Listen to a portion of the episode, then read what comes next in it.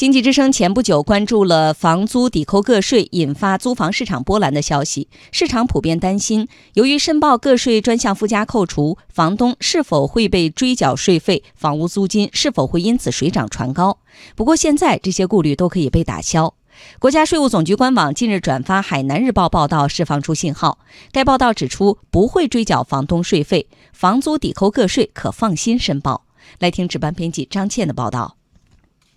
实施个税专项附加扣除已经快满一个月，针对网上追缴房东税费的传言，目前多数地方税务主管部门暂时都没有加强房租税费征管的说法，租客可放心填报个税房屋租金专项信息，房东也无需顾虑被追缴相关税费。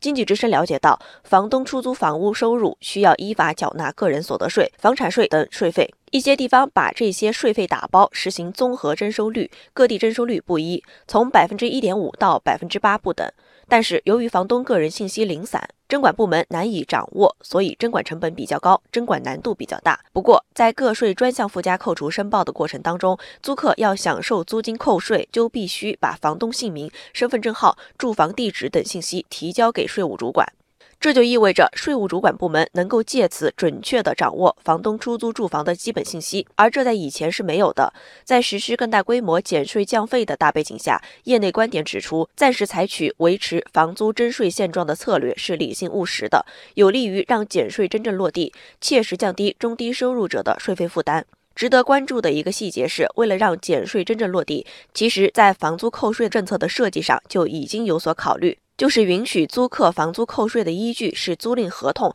而不是租赁发票。根据经济之声早前报道，个人所得税专项附加扣除暂行办法规定，符合条件的住房租金，根据城市的不同，按每月一千五百元、一千一百元和八百元标准定额扣除。不少纳税人已经在春节前享受到个税减税大礼包。